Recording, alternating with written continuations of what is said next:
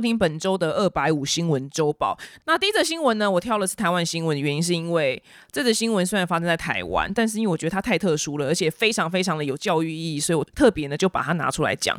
就台湾呢，就隔了十二年之后呢，新北市有个三十多岁的女生，她到室内的那种玩水的设施里面去玩水之后呢，她感染到了一个叫食脑变形虫的这个虫。那这个虫的本名呢，名字非常的长，它就是福氏内格里阿米巴虫之类的。所以这个病就是刚刚那长串之后的脑膜炎。那他得了这个脑膜炎之后呢？在发病一周之后就去世了。那这是台湾发生第二次。那新北市卫生局呢，就马上然后奔去那一间就是室内玩水设施，然后把那个水带回去检验，说看里面到底有多脏。那就是得到这个阿米巴。原虫的这个怪病呢，它会有什么症状？它症状我觉得超级难去判断的，因为太像一般的感冒，一开始就头痛，然后肩颈就僵硬，然后再就发烧、胃刮，然后喉咙痛啊，反正就有些地方会抽痛，就很像 很像感冒，或者很像 COVID nineteen，你知道吗？超级难分辨的。所以呢，他通报之后，我觉得应该医院也花了一些时间。才的办法查出说他得的就是这个很奇怪这个阿米巴原虫的这个脑膜炎。他七月二十六号发病，然后八月一号就过世了。然后后来就是专家就出来说，这个阿米巴原虫呢，它原本是生活在淡水的湖泊跟河流里面，它是一个单细胞的寄生虫，它喜欢那种温暖的环境，所以台湾非常适合它。像是四十六度 C 的温热环境当中，如果它在更高温的环境之下，它也可以短暂的活着，所以它，所以它就像我们说，我们人类如果去到就是像自然水域的时候，比如说河里啊。不知道狐狸之类的，那如果在这里面活动的话，我就有可能把这个阿米巴原虫吸到我身体里面。如果你喝下去不会死，但如果呢你吸到鼻子里面，它跑到你的脑子里面的话，你就会发病死掉。然后要怎么样预防呢？看到这段我整个就是就想说一点笑出来。他说哦，就建议就民众戏水的时候，譬如说去泡温泉，对温泉也有可能会有温泉啊，或者去游泳啊，就是什么河边、溪边戏水的时候呢，尽量避免水就是进入鼻腔，然后或是你不要就是。把你的头呢泡在水里面，或者是说，呃，你不要脚去搅动到底下的泥沙或是淤泥，因为那个阿米巴原虫好像都在那个淤泥里面。我看到这边想就笑出来，我想说怎样？我这辈子去游泳都只能抬头蛙了吗？我这辈子去河里、河里、湖里，我真的 forever 抬头蛙？还是我想说？这也太难了吧！尽量避免把头泡在水中，所以我去游泳池都不能游自由式，也不能游蛙式，只能 only 抬头蛙。哦，还有狗爬式，狗爬式也可以。我想从头到尾都是这个女人命太软。他真的命太软了，因为如果你有看过，就是因为大陆人、大陆的网红，他们都会深入一些很很蛮荒的地方。我跟你讲，不要讲大陆人，光看小象爱旅行好了。我们节目采访过他，他去有些地方真的脏到真的是那个河的水是灰色的。但你就看那些人，应该是我不知道是讲孟加拉还是印度嘛，他们就在那边就洗东西，然后那里面有阿米巴原虫吧？怎么可能没有？他不用去翻动淤泥，那个阿米沙阿米巴原虫，它就真的是飘在那个河上。那些。It's okay，他们都完全没有没有事的，完全没有。如果说今天真的是把就是台湾这个新闻拿去讲给任何一个印度人听，就是哦，你知道我们在一个台台湾的游泳池里面，然后有一个女生她游泳之后不小心一口水，然后呛到鼻子里面，然后她感染了一个细菌就死了。我想印度人一定全国印度问号，对印度人问号，他们一定听不懂我们在讲什么，他一定听不懂什么叫做一口水，然后把一个人给。彻彻底底的毒死，他们听不懂，因为他们真的太肮脏了。不，我真的不是说在看不起印度人，我只是在陈述事实。然后，因为还有很多就大陆的 YouTuber，他们会去非洲有拍，我看过两个，一个是在盖在水上的贫民窟，就是它是一个应该是河流吧。然后所有的房子都是架高在河流上面，那个河的水是真的是深灰色，就是水泥色。他们直接大便都大在那条河里面尿尿，然后也用那条河的水洗菜干嘛的。那个贫民窟上面的人，Come on，活超好，真的是活得好到不行诶。我就想说，天哪，他们。真的命就是超级无敌硬，你知道吗？然后因为我最近就这一两年就深深苦恼，就是我的皮肤就动不动就过敏，所以我现在现正正在就是吃过敏的药。然后我心里想说，妈的嘞，我真的把我送去贫民窟，真体验个就一一个月好了。看那些贫民窟有多么脏，他们皮肤也对也没烂，你知道吗？然后我皮肤动不动一个风吹草动就过敏，然后就起红疹，我这快烦死了。我就觉得我皮肤就是一个公主病。我那天还想说，我是不是真的要去就是印度，还是去哪边？就是我就什么保养品都不擦，我就把我丢去那边一个月，我的皮肤接触到那么毒的地方，它应该会变得很坚强吧？就跟那你看那些人他活在那么脏的水域上面，他们从来也没人也没有人因为这样而怎么什么什么啊米八元虫死。这位女生就是很可惜的命太软，我怎么可？而且你看，我成天去河里面冲浪，基隆河啦不淡水河，基水基隆河的水本身也是灰色的。我也很多次呛到鼻子，但我后来嘎仔，我目前是没事。但我真的觉得尽量避免把头部浸到水里面这件事太荒唐，就不可能呐，怎么可能呐？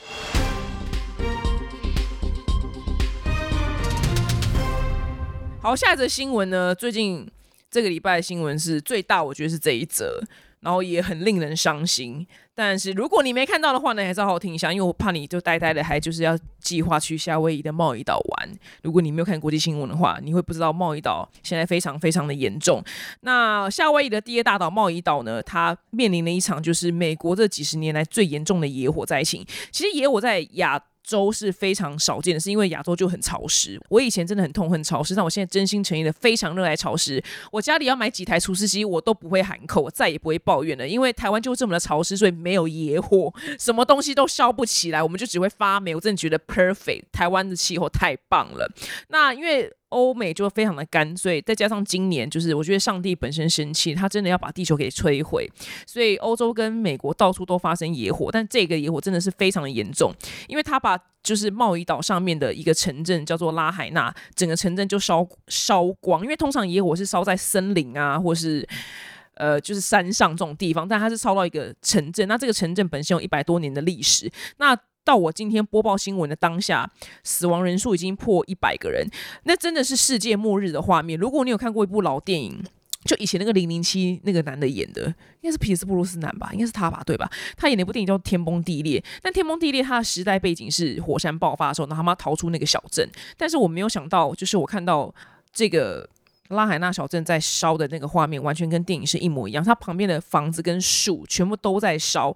然后呢，因为他们那边本身就是夏威夷本身就是一个非常四面环海的地方，所以它有很多就是小港，就是那边的有钱人都会买那个渔船，然后火呢就往港口那边烧。那渔船有什么？渔船里面就有石油，所以它一烧到渔船的时候，它烧那个石油，那那个渔船就整个这样不停的在爆炸，大爆炸，大爆炸。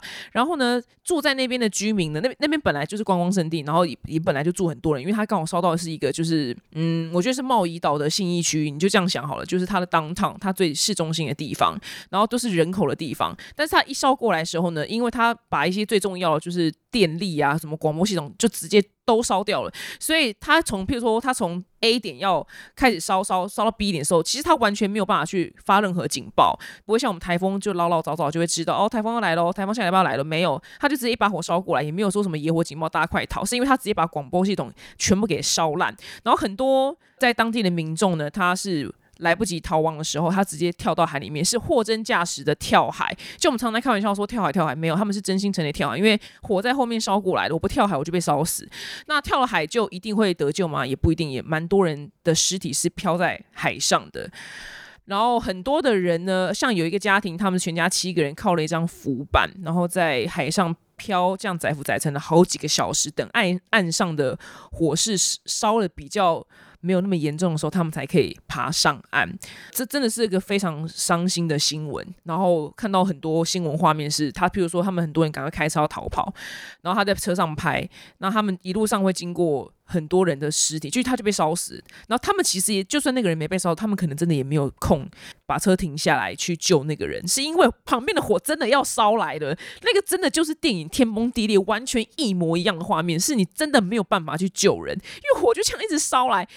哇，那真的是逃难，真是比人品哎。哦，然后有生还者就说他在逃难的时候看到一个人就完全是被烧伤嘛，然后他就躺在路中间，就是。问说：“上帝，就是大喊说，上帝，你可以救救我吗？”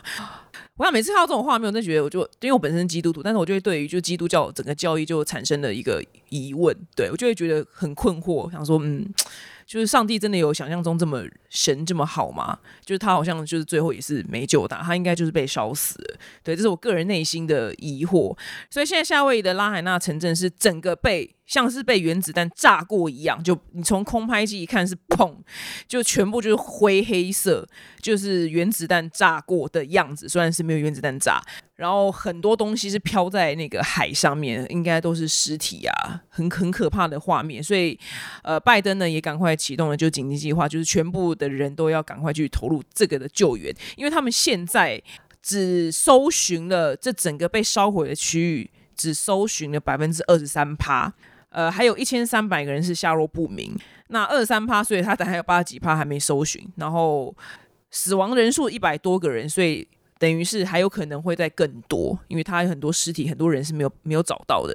那到底是为什么会烧了这么的严重呢？因为现在原因没有办法很明确的告诉大家说什么原因，是因为他们真的官方也不知道。那有人是说有看到就电线杆被风吹倒之后，然后那电线杆就碰到树，然后就开始就一度这样烧野火。所以像他们现在又要告说要告夏威夷电力公司，那电力公司当然不会认账啊。我原本跟我夏威夷的朋友，因为我我有夏威夷住在夏威夷的朋友。他是说，他也觉得，虽然是现在不知道为什么，但是因为夏威夷的人很爱点一一种火把，那个火把没有中文的名字，它叫做 Tiki Torch。就你去夏威夷玩的时候，你看到他们路上就会点那个火把。他在想说，该不会那个火把就是因为那火把有时候也会很靠近，就是树，那个火把就是。在这种热带国家，然后会很有气氛的一种装饰品，它没有中文名字，反正就是火把。那它那个火把用什么材质做的？我等下最后冷知识跟你们分分享。那就很美，就是我在夏威夷走在路上的时候，就看到那个火把，就哦都很美，然后只是觉得说，嗯，这是真的火，就是不是有点恐怖？但是我朋友讲说，搞不好是那个烧起来也不一定，那因为现在不知道，也没有人去讲说 Tiki Torch。那再来是因为原本夏威夷是一个潮湿的地方，那在气候变迁、全球沸腾之后呢，夏威夷的降雨量足足少了百分之九十，所以夏威夷瞬间变得一个一个非常。干的地方，呃，贸易岛啦，贸易岛瞬间变得非常的干，所以呢，夏威夷人他并没有意识到说，哎呦，我们天气变得很干，所以要防范野火。No，因为他们一直来都非常的潮湿啊，所以根本就没有要去防范野火这件事情。所以这一次就是突然这样一个烧，就整个城镇就烧光光了，非常非常的恐怖。因为它原本是一个蛮潮湿的地方，但我个人呐，因为我因为我住在台湾，所以我去夏威夷，但是我没有去过贸易岛，我是去就是欧胡岛，就是大家最常去的威基基海滩那个岛。我个人觉得夏威夷非常的干，但是因为 is 我到那边皮肤大烂特烂，但是因为跟台湾比，所以我不知道他们的觉得夏威夷很潮湿这个定义是怎么来的。因为我真的觉得干到爆炸，我真的我嘴巴裂，你知道吗？脸也裂，就我想我什么那么干呢？哎，好干！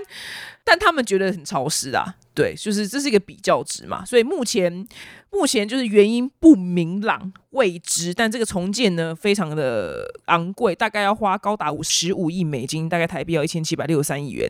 那欧普拉他现在本身直接人就过去贸易岛，他说他要在那边长期。帮助大家看看有什么帮忙的地方，就是他没有只是捐钱，他是人真的过去，真的非常的伟大。因为如果他今天大可捐就一百万美金，但是他说他很 care，就是他捐出去的钱到底会用到什么地方，所以他想要在那边坐镇，就指挥这个地方有没有真的被呃我的钱然后救到。然后像是也有一对夫妻，就是他们在网络上。网络上募款，不是说整个夏威夷贸易岛人全部死光，因为他烧掉一个城镇，但其实还有很多城镇的人是还活着，所以他们现在其他城镇人就全部就是去到拉海纳这个城镇，要帮忙就是救人救援活动。然后有一对夫妻他们在网络上发起募款，然后募款到了大概。呃，台币可能十几二十万吧，然后他们真的就是开着车在路上发现金，就说，哎，这就是直接叫路人说，Hello，这个现金给你们，就是因为他们的家真的是一瞬间全部都被烧完了，然后现在他们就，呃，难民们呢就可能住在学校，或是所有的 Airbnb 或是岛上的饭店，能有空房的话，都目前都让这些家里一瞬间被烧光人住。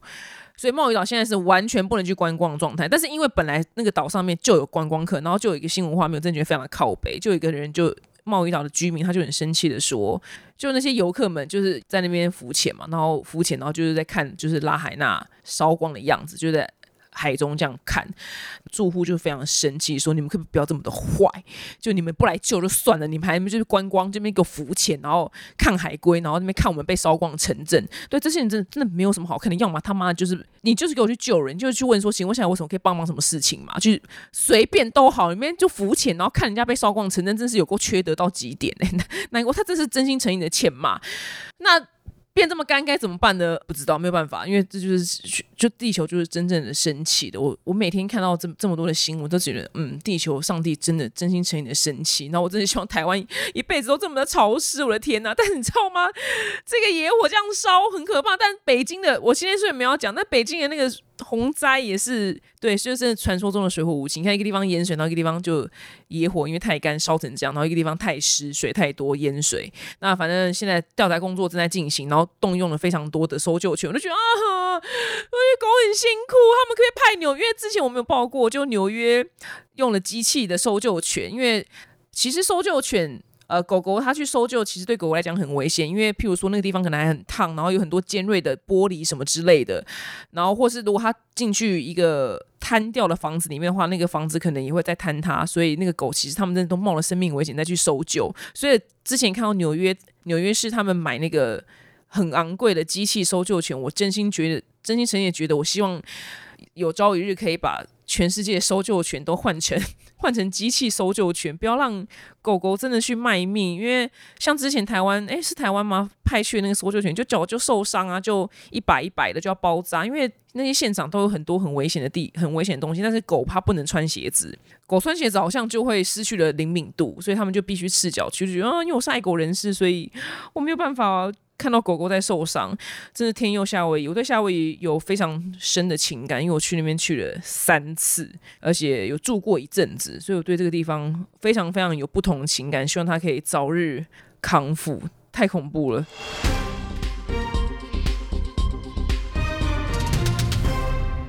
那下一则新闻呢？今年夏天最夯的电影就是《芭比》了，跟《奥本海默》。芭比我有看，但是我觉得它的逻辑有点奇怪，我还是觉得很好看。但是我是觉得你们有看的人，就是有听到，就那个那个女的，就是阿格丽贝蒂，她演那个角色，她不是那边。很快速的讲了一段，就是反正整段就是女性主义，女生在社会上活有多么的辛苦，什么要漂亮但又不能太漂亮，然后什么太漂亮会遭嫉妒，什么什么之类。我心里想说，这段话也太没有逻辑了吧？好像说都没有人发现这段话逻辑很奇怪吗？没有不能太漂亮啊，美女永远美女永远会活得比丑女来的轻松很多，好吗？就因为本身真的曾经当过丑女，丑女的时候没有男生会帮我搬重物的，OK？男生都觉得你自己可以搬。然后我想说，他还派一个就这么不漂亮人来讲这段话，说。呃，美女太漂亮被嫉妒，想说这也太奇怪了吧？就就你好歹去找找一个超漂亮的来讲这句话，比如说你找什么宋慧乔，他就觉得当美女可能辛苦，大家就是爱上她只爱她的外表，然后都不不 care 她的灵魂。我觉得这这个讲这个话也有道理。他他妈他找一个阿格丽贝蒂，就这么。以不漂亮为著名的女演员，哎，我事先说，我看阿格丽贝蒂每一季都有看完，从第一季第一集到最后一季最后一季都有看完。我本身是爱阿格丽贝蒂，但她就长得不漂亮，所以她演阿格丽贝蒂嘛，所以她今天就真的是不漂亮，所以演那个角色。我不是说她丑，是她本来就是定位就这样。那我心想说，她讲这段话这样合理吗？但好像大家都没有发现呢。但我还是觉得蛮可爱的。这部电影就是可爱，但我觉得女性主义的地方，我个人没有到非常喜欢。虽然我是女生，我想说也没有不能太瘦啊。那为什么不能太瘦这件事情？他在不来亚洲，看 Black Pink 有多么的瘦，个个都四肢四肢甘蔗姐姐。然后什么不能太瘦？还说什么呃要减肥的话，不能说要减肥，要说为了健康。没有啊，我们大家成天都要喊减肥好吗？我说想说，所以这整段话我完全就是问号，就听不懂他在讲什么。想说嗯，想说嗯奇怪，那大家都没有发现，就是逻辑很奇特嘛。好，这是我个人的心得。反正总而言之，就是芭比跟奥本海默就是被创造出了一个新的字，叫做芭比海默。Barbenheimer 或巴本海默啦，因为这两部片在同一天上映，然后他们风格非常非常的不一样。那同样呢，都是暑期的强档大片。现在在暑假之前上的那些强档电影，像是《印第安纳琼斯》啊，或是阿汤哥的《阿汤哥》，整个被淹没了啊！I I love you，阿汤哥，I love you。不可能任务七，我觉得很好看，但是完全一秒淹没，没有人，嗯，讨论度非常的低，就大家都是讨论 Barbie 跟奥本海默，就觉得阿汤哥很衰，他明明明明电影拍的也很好，然后我就觉得，哎，怎么讨论度超低？大家都是芭比、芭比跟奥本海默。那巴本海默怎么了呢？巴本海默居然惹得日本不高兴，因为呢，日本呢是世界上唯一被原子弹炸过的国家，所以呢，日本人看到就是巴本海默的这个风潮，就网上非常多梗图啊，Instagram 上面就是大家都在扮芭比或是什么奥本海默的各式各样的这种梗图，他们觉得说呢，很像是在撒他们的伤口上撒盐呐，因为这个核弹爆炸。对我们来讲是一个很大历史伤害，所以呢，他们还发起了一个 hashtag 叫做 No Barbenheimer，就是拒绝芭比海默的标签。然后日本呢，居然还有很多网友说，就是也要拒看芭比。我想关芭比屁事啊！明明芭比又没有核，又没有核子弹，又没有对啊，然后关他屁事。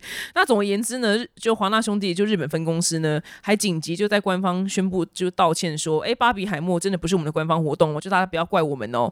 那如果大家就对于就两部电影的梗图结合就感到很生气的话呢，我们就是会。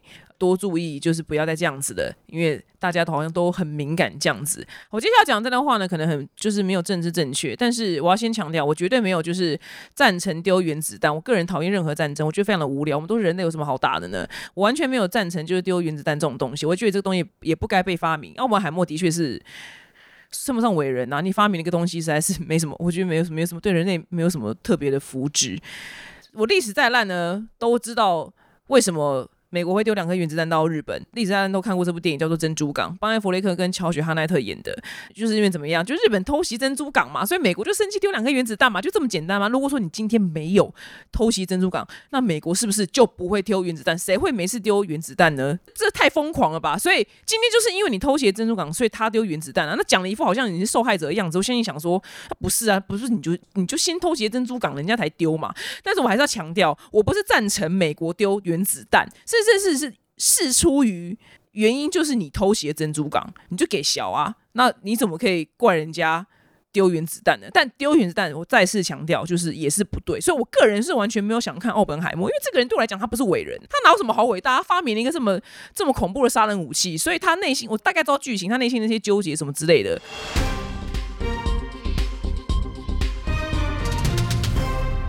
下一则新闻呢，我们难得讲到，就是。还在。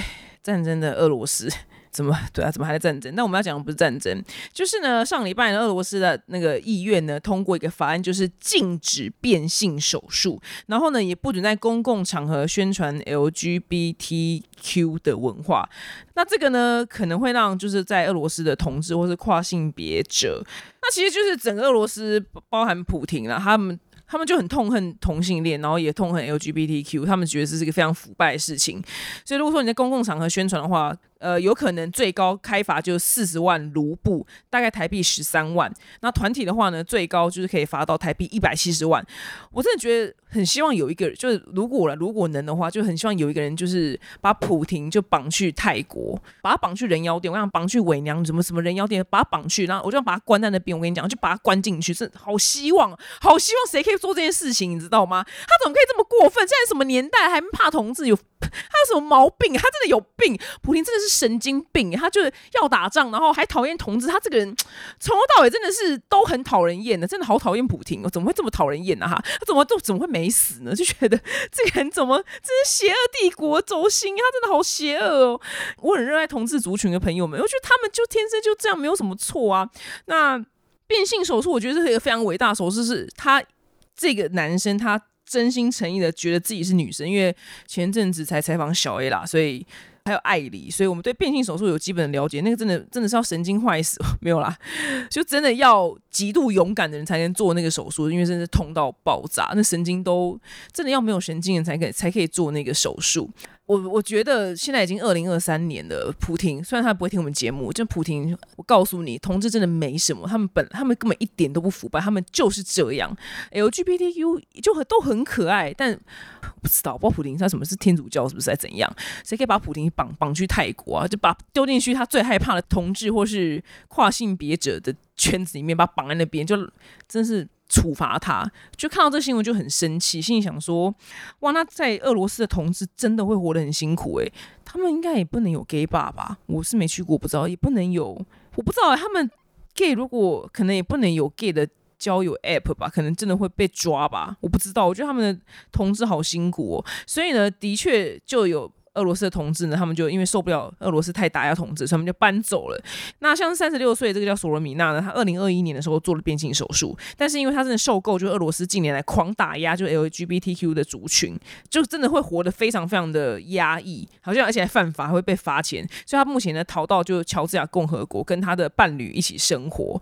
那她也很担心说，那些没有办法逃出俄罗斯的那些 LGBTQ 的族群，可能会被。呃歧视，不是可能是已经被歧视，或者是被暴力对待，或是被校园霸凌都有可能，因为他们就是看不起跟痛恨同志，所以觉得天呐，在俄罗斯的那个同志朋友们真的很辛苦，我希望你们都可以搬去 别的地方，不然真的太可怜了啦！什么年代还打要同志，我真的觉得不可思议。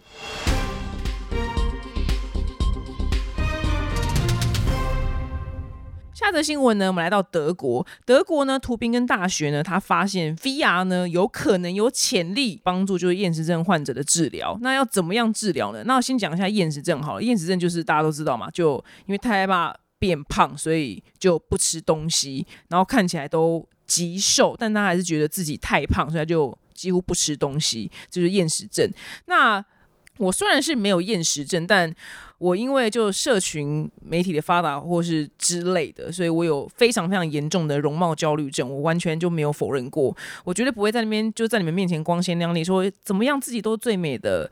呃，要拥抱就是什么样的女孩，什么都是很美的。That is bullshit. That is bullshit. 我觉得那完全是 bullshit，因为因为我当过。很丑的女生，又胖又丑，我完全可以感，我完全可以体会那个男人对你的那个歧视。他们会用最恶毒的言语叫你库斯拉，叫你哥吉拉，他们会想出最有创意的叫法。比如说，呃，我是没有被叫过库斯拉，因为我还没有胖到那个程度。但可能隔壁女生比较胖，他们男生当时还就取了一个名字，叫他肥油球，然后就念快点，就是 future future，就肥油球，他们就叫 future future，就听起来就是很像很可爱，但其实是一个很难听的名，叫肥油球。所以，我我个人不会讲说，哦，要拥抱什么各式各样身材自己。我觉得那个真的要在美国比较有可能可以办到，因为美国有很多像 Lizzo，就是这么。大尺码的女生，然后却又很勇于展现自己身体的名人，但我我觉得亚洲，嗯，可可能就只有渡边直美吧。对，那但是呢，虽然我是没有厌食症，但我深受容貌焦虑症困扰，所以我也很可以理解厌食症的心情。我大概可以想象，就差不多差不多的意思。那他们的研究人员发现说，因为你要改变厌食症患者的认知非常的困难，因为你告诉他说你真的过瘦过瘦，他们是没有办法去理解的，因为他们就。已经是被根深蒂固的觉得自己太胖了，然后他们都很擅长控制体重，虽然他离标准体重可能还差了十几二十公斤，但是他觉得非常的恐怖，他无法想象正常体重的生活是怎么样的样子，他会觉得自己变得很丑，那就是为什么传统的方式去鼓励他们多吃一点，会觉得哎好像没有什么用，他就是觉得我就是太胖，他没有办法去改变那个认知，所以呢，他们研究团队呢找到就是二十个正在接受治疗的厌食症的女女性患者，通常都是女生啊，男生比较不。会，那为他们呢，就刻制画出他们的身高体重。就照他们的身高、体重跟外貌去刻制画出一个虚拟的一个替身，然后呢，透过就是一个 VR 技术，然后让他们用第一视角呢看到自己未来健康的体态。那结果发现说，他们未未来就他们每次看到就是体重比较重的自己，因为譬如说，假使他过轻了十公斤好了，然后就设计出一个就可能多了十公斤的他，然后做成 VR。那一开始的确是增加了恐惧感，但是经过大概四次，每一次三十分钟的 VR 的这个。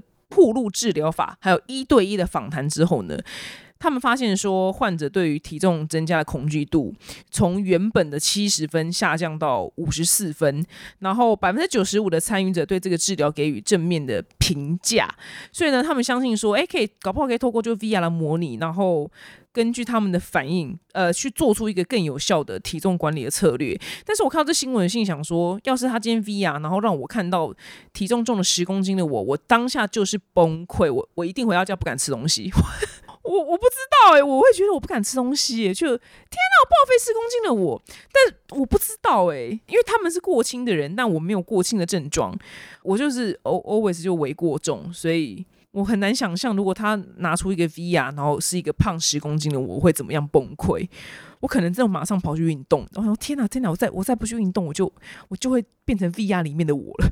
我不知道诶，可能是这样。但他们现在还在设计啊，因为这个东西还没有正式的被认可，说它对厌食症的患者是有帮助。只是目前就正在研究这件事情，我觉得非常有趣。因为我曾经就说过，要是我今天生命只剩下三个月的寿命的话，我真的很希望我不管什么死法，然后。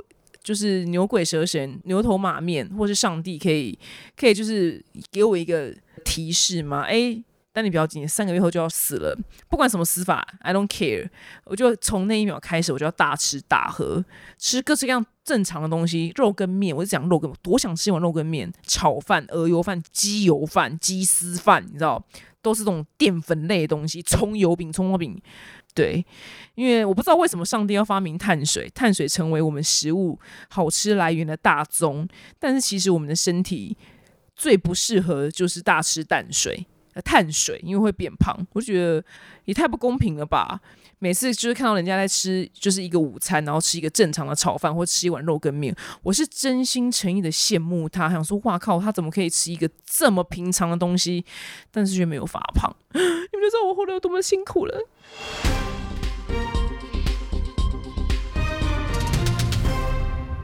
那今天的冷知识呢，就要讲刚刚我们夏威夷新闻的时候提到那个叫做 Tiki Torch，没有中文的东西，它就是一个火把。那 Tiki 这个文化呢，它是反正是起源于就是加州。那加州呢，在二十世纪就是一九三零年代的时候呢，有开了一个一种主题的餐厅，叫做波利尼西亚主题的酒吧或者餐厅。那个英文就是 Polynesian Culture。呃，夏威夷那边那一大片都叫做波利尼西亚文化，所以他们波利尼西亚文化下面有又有很多不同的原住民的人种，它是一个很大的文化。那那个文化就是热带岛屿的文化，就你想象到了，就是一些棕榈树啊、蓝天白云跟大海，and 就是木头或是茅草做的房子。就很有夏日风情的地方。那当时的这个 Tiki 文化的这个餐厅呢，就洛杉矶就开始就红了起来。然后呢，他们就做这种假的棕榈树啊，然后他在里面就摆火把，会看起来就很漂亮。的确是真的是蛮漂亮。我在夏威夷时候觉得那个 Tiki Torch 那个火把很漂亮，它就是一根一根就竹棍就做起来，然后。头顶那边可以烧，但是因为现在科技发达了，所以它现在变成是像金属的。然后它头顶那边会加一些燃料，然后它就去烧那个燃料。那燃料烧完的话，就要去补，看补油啊，还是补什么什么气体之类的。那现在就是变，已经变成就是电动火把。那只要是 Tiki Bar 呢，在夏威有超级无敌多 Tiki Bar，就是都长就刚刚我讲那样，他们一定都会有这个火把，就看起来真的是特别有情调。你在那个火把，然后下面用餐也不会太热，其实。因为它放蛮高的，用餐啊、喝酒啊，然后听就是 live band，真的会觉得哇靠，真的超级无敌夏威夷跟有夏日风情。因为这个 Tiki 的这种长相的 bar 在台湾是没有的。那原本呢是在五零年代的时候呢，就威斯康星州有一个公司，他开始做这个这个火把，然后他就把它取名叫 Tiki Torch。那因为他先做了这个东西，他命名叫 Tiki Torch，所以后来。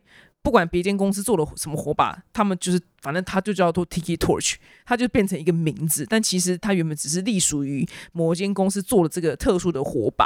那不知道这一次夏威夷野火这么严重之后，他们会不会彻底的，就是再也不点就 Tiki Torch？我不知道哎，因为真的是蛮漂亮的。夏威夷真的这辈子真的有机会一定要去去看。虽然听起来好像非常的普通，就不是不是去那种什么尼泊尔啊、阿曼。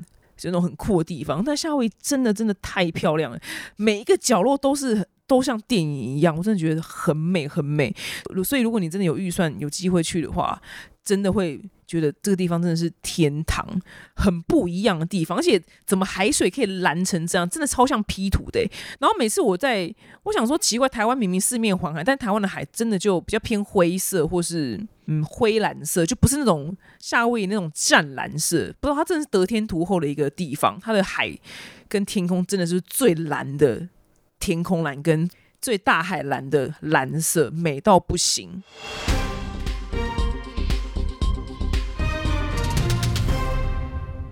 好，那节目最后呢是巨星下凡来解答。本周呢收到一个问题是说，表姐你好。我这个问题呢，真的不知道可以问谁，那只好来问你。那我的男友呢是一个摸奶狂人，只要两个人单独在一起的时候呢，他就会时不时的偷抓我的奶。一开始的时候呢，我觉得好像生活也蛮有情趣的，但是后来发现男朋友常常抓我的奶之后，就只是纯抓，也没有后续，就也没有做别的事情，所以感觉就真的只是抓好玩的。所以原本我的奶呢非常的敏感，但现在被抓到都已经没有感觉了。那我在床上的时候感觉到特别困扰，因为呢，就是我跟男朋友就在在一起九年，然后同居四年了，所以我们现在在床上就是觉得，嗯，好像都蛮无聊的，但是我还要假装很享受。但现在对我来讲呢，就只是把一个功课给做完而已。那其实我其他个地方跟他都配合的非常的好，个性也很合，这样唯独就是性生活这个部分不知道该怎么办。那也曾经跟他沟通过，说如果你没有要做什么事情的话，你就不要就是这样一直抓我的奶，这样偷袭我。但男朋友呢，每隔一阵子之后呢，就会还是一直忍不住的偷摸。这真的是男生无法改变的天性吗？还有我到底要怎么样可以重新享受性生活呢？那个抓奶部分呢，就等等再讲。来，西耶娜，你真的要开发票给我？就是有一个叫做。F B，你可以去搜寻情欲实验所，情哪情贼先擒王的情，欲望的欲实验所，他们有开非常多的在闺房里面的课程，那我真的都有去上过，我真的觉得非常非常厉害，因为两个人在，我我以前也以为男女之间就两个人在一起就有老夫老妻的。闺房的事情一定会变得非常的无聊跟 boring，因为就是一样的身体啊。就算我今天跟索尔就是大做了两千次，我应该也会腻吧。我原本以为是这样，那后来就上完这个课之后，就发现哇，原来真的这是一个非常高深的学问。原来很多不同的玩法，原来有很多各式各样浪漫的事情跟环节，还有按摩各式各样的技巧。他们都有教，然后我觉得非常的大开眼界，因为这些东西你光要认真一个一个去摸索去玩玩的话，其实会花非常长的时间。然后老师们都很有创意，你就觉得哇，原来在一起久了应该也不会无聊吧？如果对手非常厉害的话，就真的是一个可以一直保有保持新鲜感的一门课程。但是至于就是男朋友一直抓你奶，然后你沟通无效这件事情，我觉得如果他一抓你奶，你就抓他老二。我觉得，因为男生被抓老二应该会不太舒服吧？我觉得他听不懂，而且你要真的要以就是捏爆香蕉的方式去抓他。我是说真的，就他抓你一下呢，你就回敬他一次抓他老二，而且是要你捏爆香蕉，因为不然他永远不会懂你在不舒服什么。因为既然你不高兴，那就你就我跟他讲，就乱世要用重点，我们凡事呢就是复制然后贴上，因为不然男生那种蠢动物他是完全无法理解他们。干的事情有多讨厌？好，我反我我现在讲个例子好，我觉得他应该也不会听我的节目。总而言之，就我一个朋友，那我个朋友呢，这个男生他就是应该算是外遇吧，嗯，就是对，就是呃，虽然当时的那个时空背景之下，他只有跟那个女儿去吃饭干嘛的。那因为这个男生他当时去了一个外地工作，然后他的暧昧对象呢，就从很远的城市杀过去找他。吃饭干嘛的？有没有干嘛？我是不知道啊，反正就吃饭。然后这个来来回回的简讯讯息呢，就被这个男生的女朋友给抓到了。那女朋友当然是生气，然后就说你去解决这件事情。然后我这个男生朋友他就很靠北，他就说我真的只有吃饭而已，我不知道为什么他要这么生气什么之类。我就说 OK fine 来。